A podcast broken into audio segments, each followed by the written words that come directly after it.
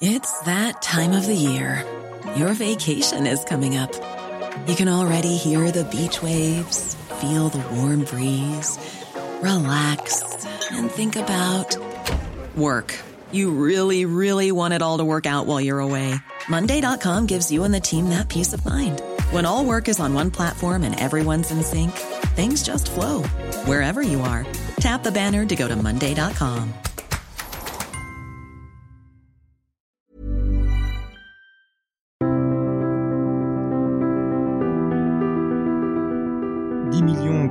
500 000 femmes violées, des centaines de milliers de kilomètres carrés de forêts dévastées.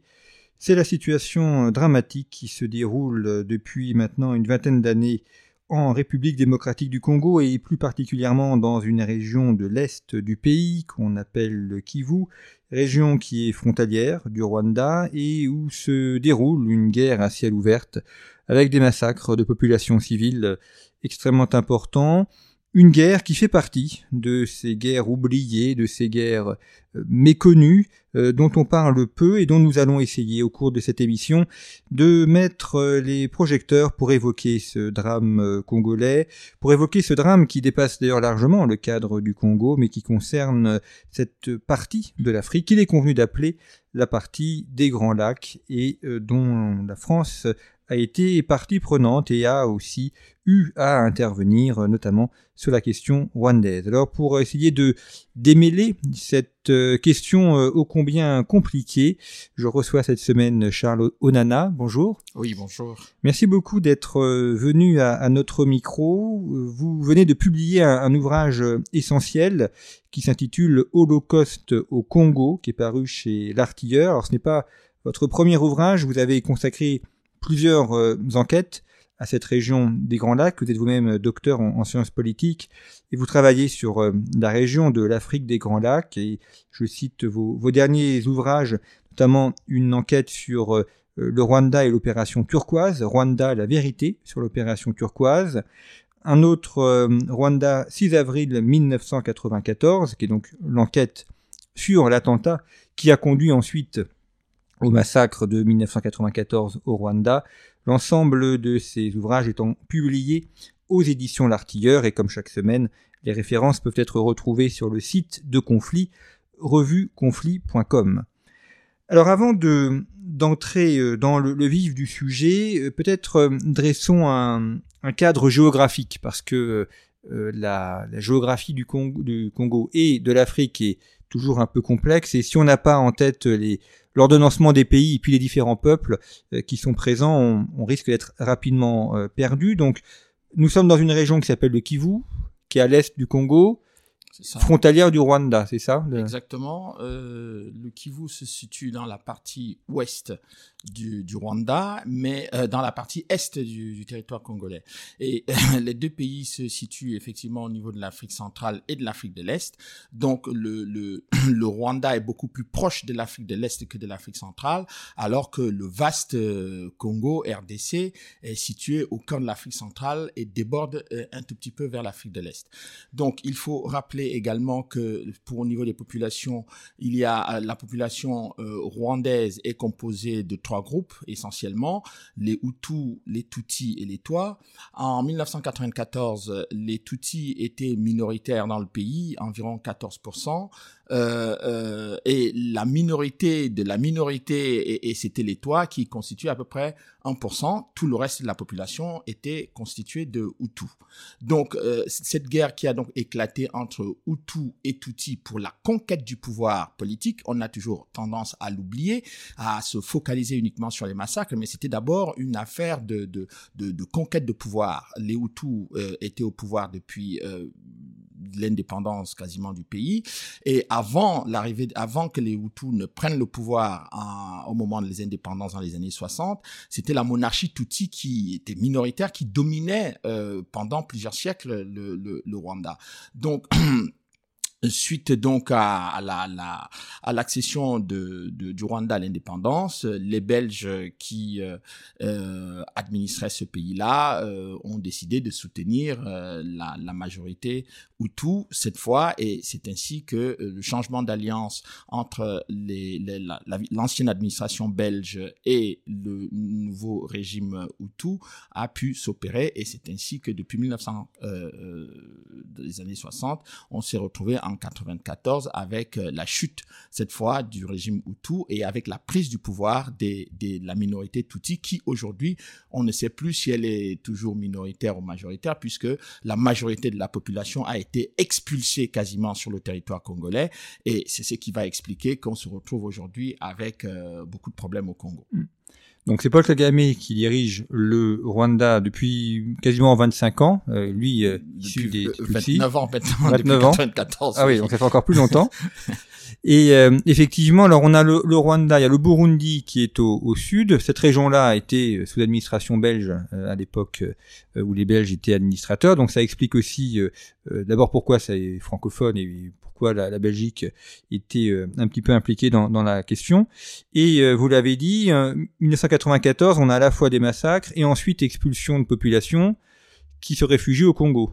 Effectivement, il s'agit, contrairement à ce que beaucoup euh, d'organisations euh, humanitaires internationales ont pu avancer à l'époque, c'était de dire que, en fait, euh, les réfugiés rwandais qui se retrouvaient sur le territoire congolais, c'était un dégât collatéral en quelque sorte. Non, aujourd'hui, on peut, enfin, j'apporte quand même suffisamment de preuves dans mon livre pour expliquer qu'il ne s'agissait pas d'un accident. Hein, ce n'est pas parce que il y avait la guerre que les, les, les, Hutus sont retrouvés majoritairement sur le territoire congolais. Non, c'est en analysant la stratégie militaire qui a été utilisée dans la conquête du pouvoir euh, de Kagame à l'intérieur du Rwanda que j'ai compris que non seulement parce qu'ils attaquaient, ils sont venus de l'Ouganda, euh, l'Ouganda qui se situe dans la partie nord du Rwanda. Donc il, les, les, les, Kagame et ses troupes étaient en fait des militaires de l'armée euh, de l'armée régulière ougandaise et soutenus par les États-Unis, par la Grande-Bretagne.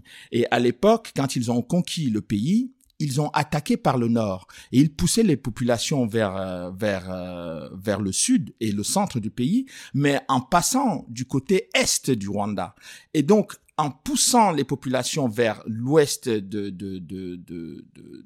pays, l'ouest du Rwanda, ils ont fermé la frontière avec la Tanzanie et le Burundi qui était à la fois au, sud et au, sud et, à l'est. Donc, ils ont poussé les populations uniquement vers le territoire congolais. Mais pourquoi pousser, euh, pourquoi les troupes de Kagame poussaient les populations vers le territoire congolais? C'est parce que en fait, le Rwanda en tant que tel n'était pas un enjeu. ce qui était le, véritable enjeu, c'était euh, les, richesses qui se trouvent à l'est du territoire congolais, et il fallait pousser les Hutus là-bas pour la raison euh, euh, évidente que Kagame a, commencé dès 94 à dire que ces gens étaient tous des génocidaires. Donc c'était des gens qui avaient organisé le génocide, etc. Donc vous aviez des bébés, euh, vous avez des femmes, vous avez des enfants qui étaient tous considérés comme des génocidaires et poussés à, à l'exil forcé à l'est du territoire congolais. Et c'est ainsi donc qu'il va prétexter, il va prendre prétexte du fait que des génocidaires se trouvent à l'est du Congo pour attaquer effectivement le Congo, alors qu'en fait il s'agit s'agit de ce que moi j'ai appelé une invasion masquée euh, du territoire euh, congolais. Donc on a, euh, vous l'expliquez bien, des populations qui ne sont pas des réfugiés de guerre, mais qui sont plutôt victimes d'une d'un nettoyage ethnique, qui sont chassés, avec comme finalité après de justifier euh, l'invasion de la partie est du Congo. Vous avez parfaitement résumé la situation. Donc, on n'a pas affaire à, à, à, des gens. Euh, on a, on est dans une configuration où euh, on pousse militairement des populations vers un territoire qui n'est pas le leur. Et pendant près de deux ans, c'est-à-dire entre 1994 et 1997, le moment où le Rwanda a attaqué le, le Congo, ben, il y a eu beaucoup de tergiversations avec le HCR, les États-Unis qui euh, se sont emparés de ce dossier parce que euh, j'ai, euh, en examinant les archives du président Clinton et les, archives du Pentagone, une partie des archives du Pentagone, j'ai constaté effectivement que en fait tout cela procédait d'une logique de préparation de, de, la guerre et en interrogeant des officiers euh, euh supérieurs euh, qui ont travaillé dans la région, qui connaissent bien la région, et tous m'ont dit que pour pouvoir euh, obtenir une invasion d'un vaste territoire comme le, le Congo, c'est dès 94 que ça a été préparé. Et j'ai retrouvé effectivement beaucoup de rapports du Pentagone qui attestent effectivement que le Rwanda a préparé avec les États-Unis euh, cette invasion depuis 1994 et ce n'est qu'en 1997 que cela a été euh, exécuté.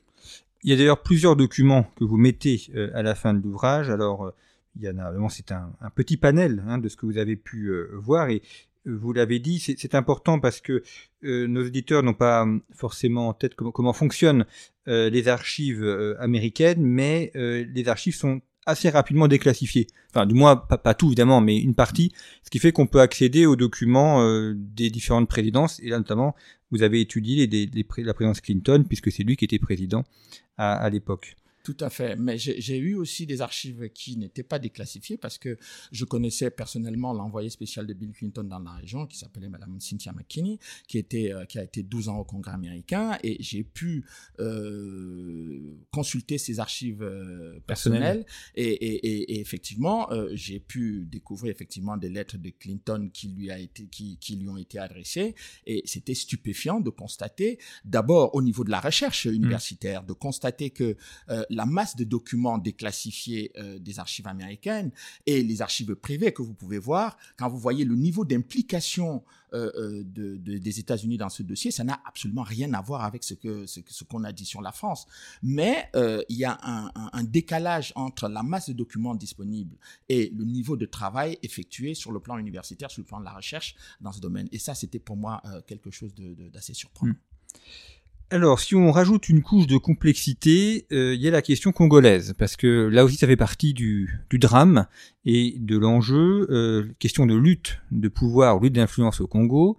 Euh, on a Mobutu qui est le dirigeant du Congo, dirigeant un peu historique, à l'époque où ça s'appelait le, le Zaïre, et avec une volonté de certains, de certaines parties, de le renverser, et il a été remplacé par Laurent Désiré Kabila. Donc ça a été aussi un drame dans le drame, si je puis dire, la question congolaise. Alors ça, c'était, euh, je dirais, l'élément central de, de, de, du jeu politique et de, et de la situation géopolitique, euh, euh, la recherche de l'influence et de la domination des États-Unis euh, sur, sur la France, hein, parce que il, il, faut rappeler que lorsque Mobutu, euh, avant la chute de Mobutu, le seul véritable allié de Mobutu, c'était devenu la France, alors qu'en fait, Mobutu avait été installé au pouvoir en 1965 par la CIA euh, euh, en assassinant euh, en quelque sorte Patrice Lumumba, qui était le premier ministre de l'époque qu'on accusait d'être pro-soviétique, etc.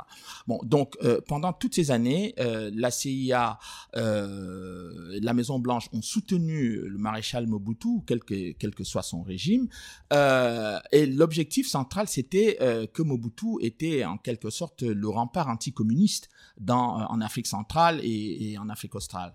Donc, ils se sont servis de Mobutu pendant toutes ces années, euh, sauf que en, en 1993, lorsque Bill Clinton arrive aux affaires, l'objectif de Clinton, c'est de se débarrasser de Mobutu parce qu'il a déjà en tête de trouver, il a, il a déjà trouvé en quelque sorte celui qui euh, peut servir euh, les intérêts des États-Unis, qui est Paul Kagame, et à travers déjà euh, Yoweri Museveni, qui est le président ougandais. Donc, c'est le président ougandais qui va servir en quelque sorte de base arrière de la préparation de l'invasion du Zaïre euh, à l'époque, devenu République démocratique du Congo aujourd'hui.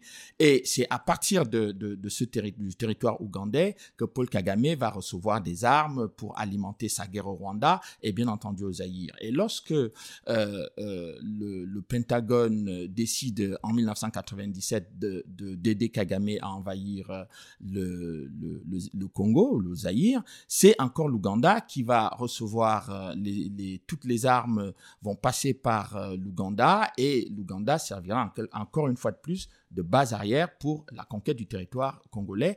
Et c'est à partir de là que tout va être organisé en instrumentalisant une partie de la population Tutsi qui se trouvait également à l'est du Congo, mais qui travaille déjà en relation avec Paul Kagame pour organiser euh, la chute du, président Mobutu en prétextant tout simplement que les, les Tutsis euh, qui sont sur le territoire euh, congolais sont marginalisés, persécutés, harcelés, etc. Et quand on regarde les rapports américains, les rapports américains nuancent beaucoup ces accusations et cette mise en cause. Pourquoi est-ce que avoir mis en place Kabila, enfin comment lui, Laurent Désiré Kabila, comment est-ce qu'il arrive dans le jeu et il prend le pouvoir? Alors, euh, en fait, euh, l'objectif est d'installer euh, un régime Tutsi à la tête du Congo. Ce que j'ai dit euh, là est extrêmement grave parce que euh, c'est pour ça que tout cela est un peu masqué. C'est pour ça qu'on ne veut pas en parler et qu'on ne veut pas en parler de façon objective. Alors, le but, c'est d'installer des gens qui sont favorables aux États-Unis à la tête du Zaïre. Et pour euh, masquer cela, ben, on va prendre Laurent Désiré Kabila, qui est un ancien maquisard, euh, qui est opposant de longue date euh, au maréchal Mobutu, mais qui n'est pas un chef militaire, qui est un, qui est un responsable politique, qui a fait le maquis avec Che Guevara.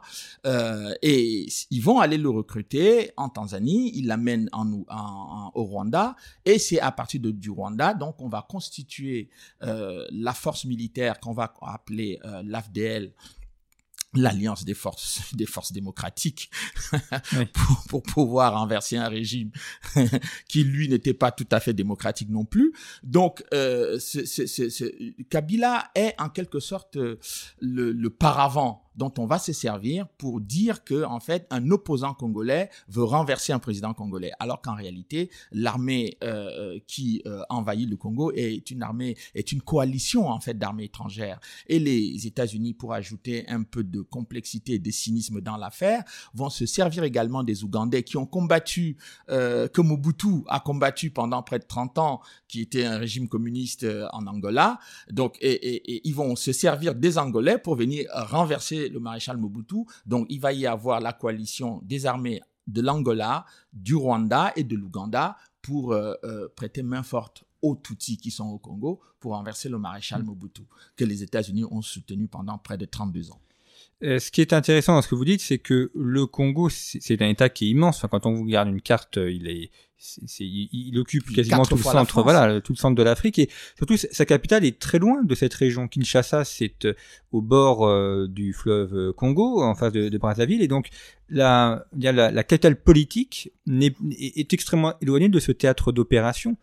Absolument, absolument. Et c'est ce qui est amusant, c'est que, pour bien préciser les choses, c'est que lorsque Kabila, il, Kabila est, est est, amené dans les bagages des, des armées ougandaises, euh, rwandaises et, et, angolaises, eh bien, euh, c'est Kabila qui connaît le pays. Et donc, c'est lui qui, qui guide un peu euh, ceux qui, les envahisseurs jusqu'à jusqu'à Kinshasa. Et Mobutu ne croyait pas qu'ils allaient arriver à Kinshasa. C'est lorsque on, ces, ces, conseillers lui font comprendre qu'en fait euh, euh, la situation militaire est catastrophique et qu'il va falloir euh, quitter le, quitter le pays. Mobutu ne comprend pas comment ils ont pu, ils sont, ils ont réussi à arriver si rapidement à Kinshasa. Mais en fait, c'est parce que son armée était déjà corrompue, les services de renseignement américains étaient au courant que l'armée congolaise ne tiendra pas le coup.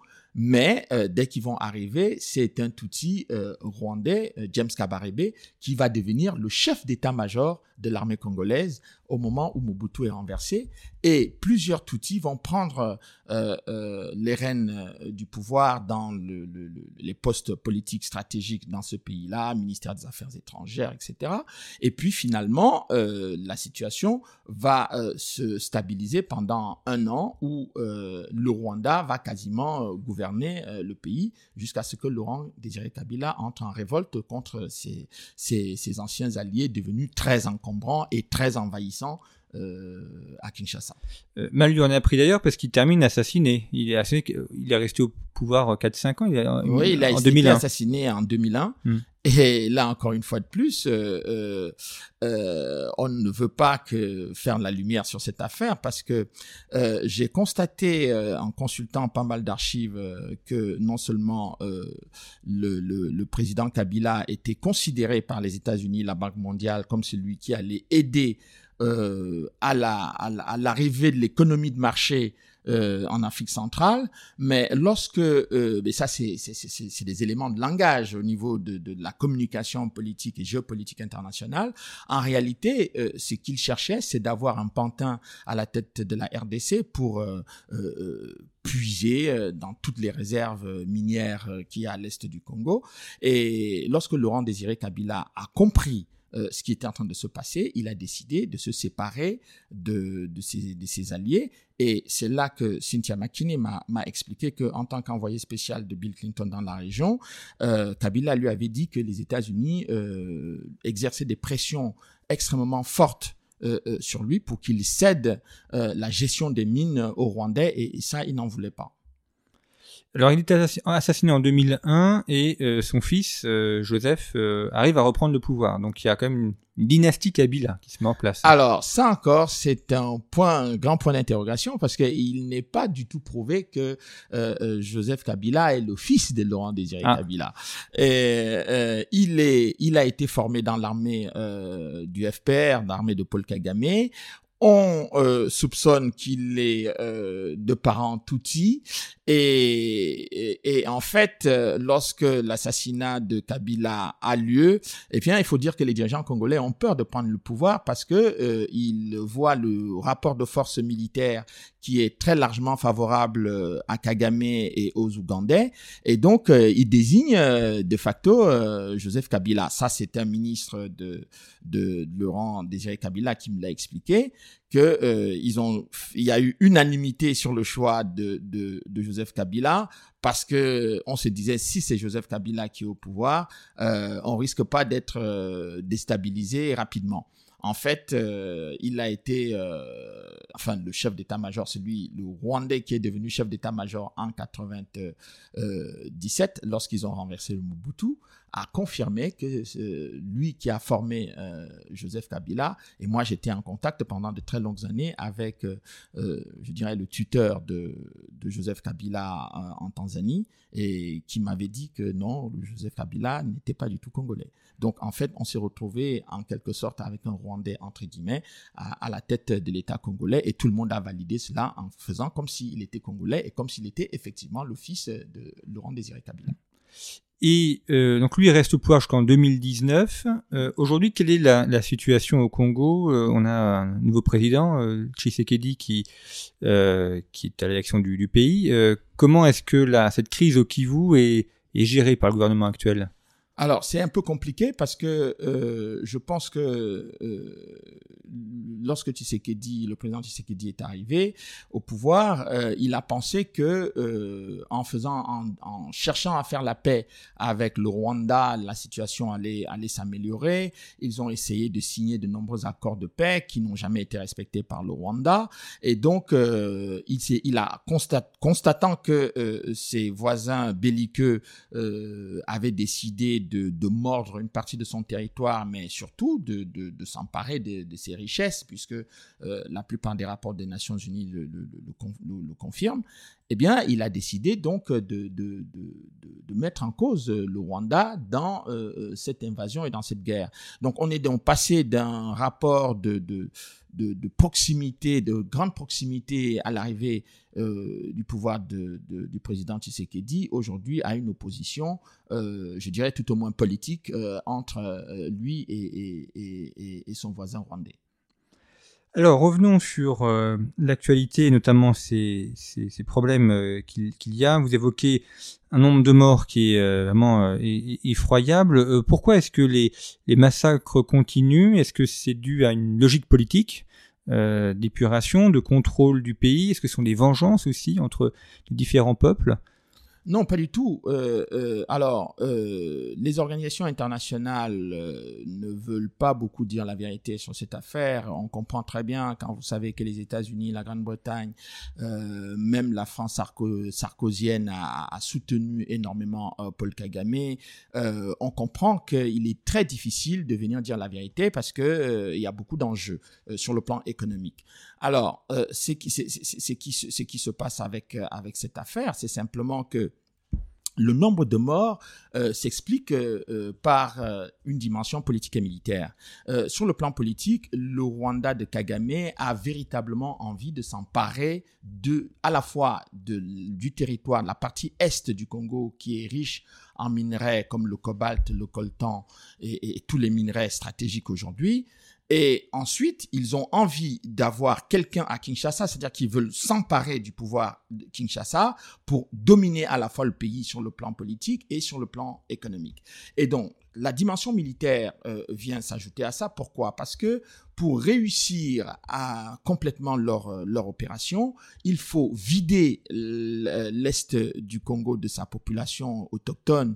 Et donc, euh, c'est pour cela que depuis plusieurs années, les massacres les plus effroyables se déroulent dans cette partie du monde, dans le silence et la complaisance la, plus totale, pour laisser Kagame effectivement installer euh, euh, des populations venues du Rwanda généralement des Tutsis, et vous allez constater que sur plus de 450 euh, euh, communautés ou tribus qu'il y a au Congo, euh, celles les Tutsis dits du Congo sont constamment devant l'actualité et, on ne cherche pas à savoir pourquoi ils font des revendications en, en, menant des, des, une lutte armée. Donc s'il y a des problèmes de droit en général, quand on a un État qui fonctionne à peu près correctement, on cherche à régler ces problèmes de façon pacifique et de façon euh, civilisée. Là, la façon dont on, on, égorge et viole plus de 500 000 euh, femmes euh, violées en République démocratique du Congo, c'est-à-dire un demi-million de femmes violées depuis à peu près 30 ans. Et ça, c'est quelque chose de totalement incompréhensible. Et quand on viole les femmes et qu'on les traumatise, ben, le but, c'est quoi? C'est qu'elles quittent la région et qu'elles aillent vivre ailleurs. Et, c'est un peu l'objectif qui est, qui est visé euh, de prendre ce territoire en vidant euh, la région de ces populations. Vous évoquiez en début d'émission les, purifications ethniques qui avaient été opérées dans les années 1990, donc les populations qui étaient arrivées au Congo. Ces populations, qu'est-ce qu'elles sont devenues? Elles sont restées au Congo? Ou est-ce qu'elles sont après rentrées au Rwanda? Est-ce que c'est elles qui aujourd'hui sont attaquées? Euh, alors, ce qui s'est passé, c'est que les, populations euh, Hutus qui sont venues sur le territoire rwandais, Kagame avait également envie de vider, euh, de régler un problème politique, c'est-à-dire que les Tutsis étant minoritaires au Rwanda, pour rester au pouvoir au Rwanda, par la voie des élections libres et démocratiques, il faut que vous puissiez démontrer que, euh, même en étant une minorité, vous êtes capable de rassembler la majorité des, populations. Bon, le FPR n'étant pas un régime démocratique, puisqu'en arrivant, ils disaient qu'ils apportaient la démocratie, mais ils y sont depuis 30 ans, c'est-à-dire que plus d'années que le président Abiyarimana qu'ils ont renversé, eh bien, ils ont réglé deux problèmes en même temps. C'est-à-dire qu'ils ont vidé le pays de la majorité Hutu, et ils n'ont jamais voulu que cette majorité Hutu revienne. Et ça a été l'objet de tergiversations entre le HCR, les États-Unis et l'Union européenne pendant deux ans, c'est-à-dire de 94 à 95. Et j'ai retrouvé un rapport euh, de, de M. Ado Ayelo, qui était le représentant de l'Union européenne, qui dit très clairement que l'objectif de Kagame était de ne pas accepter que les, les réfugiés Hutus reviennent dans leur pays, mais qu'ils vivent indéfiniment dans les pays euh, où ils se sont exilés. Alors on parle beaucoup euh, de la présence russe en Afrique et de Wagner notamment. Est-ce que on a des, Russes qui interviennent dans cette région ou, pas du tout? Est-ce que c'est uniquement une mamise américaine? Alors, ce qui est très intéressant avec euh, la Russie, c'est que la Russie est implantée en République centrafricaine. Et euh, les Russes ont évidemment la volonté de surveiller, tout au moins de s'informer de ce qui se passe euh, avec les, Américains, leurs euh, adversaires euh, politiques sur le plan géopolitique en RDC, et ils surveillent également la politique de la France dans cette région-là, notamment en République centrafricaine, au Tchad et dans les pays de l'Afrique de l'Ouest. Donc, on est en pleine bataille géopolitique entre ce qui est aujourd'hui la Russie, les États-Unis et l'Europe de l'autre. Et dans cette bataille géopolitique, le, évidemment, tout le monde fait porter le chapeau aux, Russes en, les traitant de, tous les noms d'oiseaux, mais on ne veut pas faire une analyse objective parce que en fait c'est une, zone qui est traditionnellement la zone d'influence à la fois française et, et, américaine, et ce sont des populations qui ont toujours été très largement favorables à la France et encore moins aux États-Unis qu'à la France et à la Belgique pour ce qui est du Zaïre. Mais même quand les, les, Belges, il y a eu des amours entre les Belges et, et, les, et, les, donc les Congolais, ce sont les Français qui euh, passaient pour être euh, les gens les plus acceptables dans, dans cette région. Donc, je pense que la mauvaise gestion, et bon, on l'a vu à travers la, la, crise de 94 euh, avec l'opération turquoise, où on a dit tout et n'importe quoi sur l'opération turquoise, alors qu'en fait, si euh, on avait pu gérer la situation de l'opération turquoise avec euh, beaucoup d'intelligence et avec une vision géopolitique sérieuse, eh bien, la France serait aujourd'hui un médiateur très écouté et très intéressant dans la région. Ça n'a pas été le cas. Donc, je pense qu'effectivement, les Russes ont profité à la fois de cette mauvaise gestion et euh, de la position euh, très agressive des, États-Unis, euh, y compris sur d'autres champs politiques, pour venir s'implanter dans cette région et essayer aussi de nuire à, leurs adversaires. Et la Chine, c'est un sujet pour elle? Parce qu'on sait qu'elle est présente dans d'autres pays d'Afrique de l'Est, notamment les pays côtiers. Alors, la Chine est beaucoup plus intéressante dans l'analyse euh, sur cette affaire parce que la Chine est implantée en République centrafricaine, euh, au Congo, au Congo Kinshasa, euh, au Soudan également, puisque le Soudan est frontalier également de, la République démocratique du Congo. Et donc, la Chine s'occupe uniquement des aspects économiques, c'est-à-dire que plus la Chine obtient des marchés et euh, accède aux matières premières euh, qui sont dans cette région, mieux elle se porte et c'est son objectif principal. Donc elle laisse, euh, mais, ce qui ne veut pas dire qu'elle est dénuée de toute prétention géopolitique. Mais la, Chine a compris que la meilleure façon de s'implanter dans cette région, c'est de ne laisser la politique aux politiciens, de faire des affaires et une fois qu'on a consolidé ses positions à travers les affaires, eh bien on pourra faire la politique sans, sans difficulté. Quelle euh, issue vous voyez dans les, dans les années qui viennent? Est-ce que vous pensez que le problème peut se résoudre ou que ça va continuer euh, dans une grande indifférence? Euh, tout est possible. Je ne pense pas qu'il y a un scénario euh, euh, qui va, qui peut l'emporter dans l'état actuel de la situation.